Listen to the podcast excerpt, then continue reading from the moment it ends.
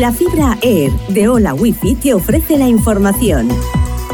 Con Leonor Vallés.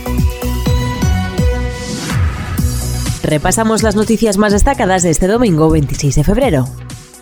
Los combates se recrudecen sobre Bakhmut tras el primer aniversario de una guerra sin indicios de una paz cercana. Las bajas aumentan en ambos bandos mientras se espera una ofensiva rusa y una contraofensiva ucraniana.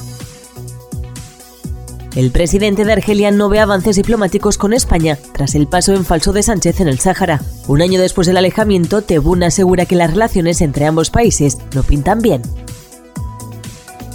Los perros potencialmente peligrosos, el nuevo punto de fricción en la futura ley de bienestar animal.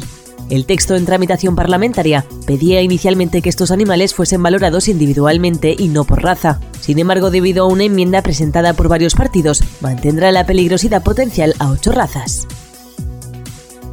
Liberada la española detenida durante las protestas en Irán, la activista Ana Baneira vuela ya de vuelta a España, pero Teherán mantiene preso al también español Santiago Sánchez. Los padres de la niña que murió en Requena tras saltar por el balcón se querellan contra tres jóvenes por omisión del deber de socorro.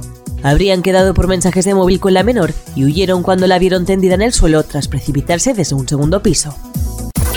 Hola Wi-Fi, velocidades de fibra, vivas donde vivas, te ha ofrecido la información.